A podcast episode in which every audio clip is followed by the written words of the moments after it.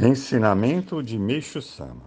Princípio da agricultura natural, terceira e última parte. O que é força na natureza? Trata-se da fusão dos elementos fogo, água e terra, originados, respectivamente, no Sol, na Lua e na Terra, resultando na incógnita X. O centro da Terra, como todos sabem, é uma massa de fogo a qual é a fonte geradora do calor do solo.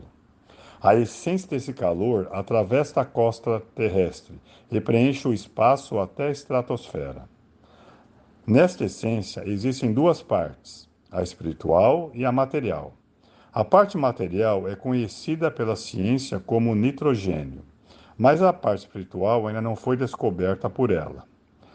Paralelamente, a essência emanada do Sol é o elemento fogo, mas também possui uma parte espiritual e uma parte material. Esta última é a luz e o calor, mas a outra também ainda não foi detectada pela ciência. A essência emanada da Lua é o elemento água, e sua parte material é constituída por todas as formas em que a água se apresenta.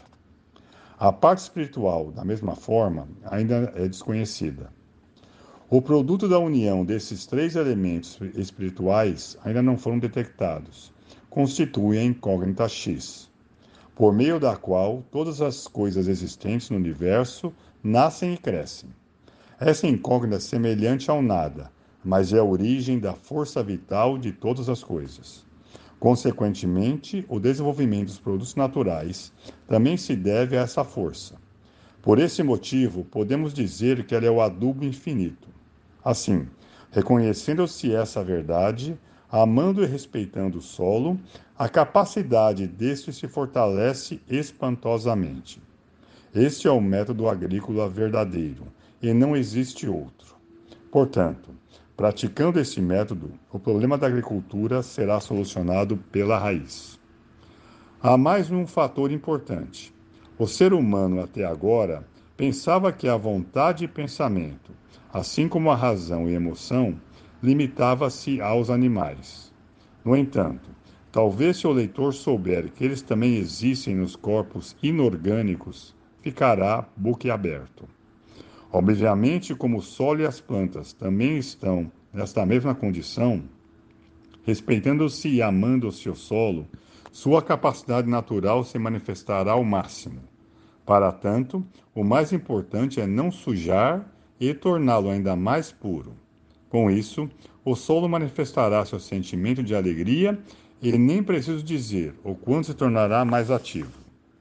A única diferença é que a vontade e pensamento nos animais é mais livre e móvel, ao passo que o solo e as plantas não têm liberdade de movimento.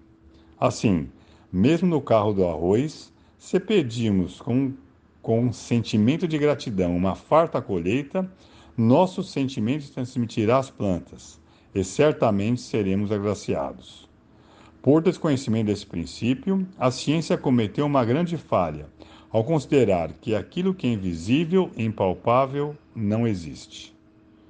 Jornal Eico, número 245, 27 de janeiro de 1954, e também contido no Alicerce do Paraíso, volume 5.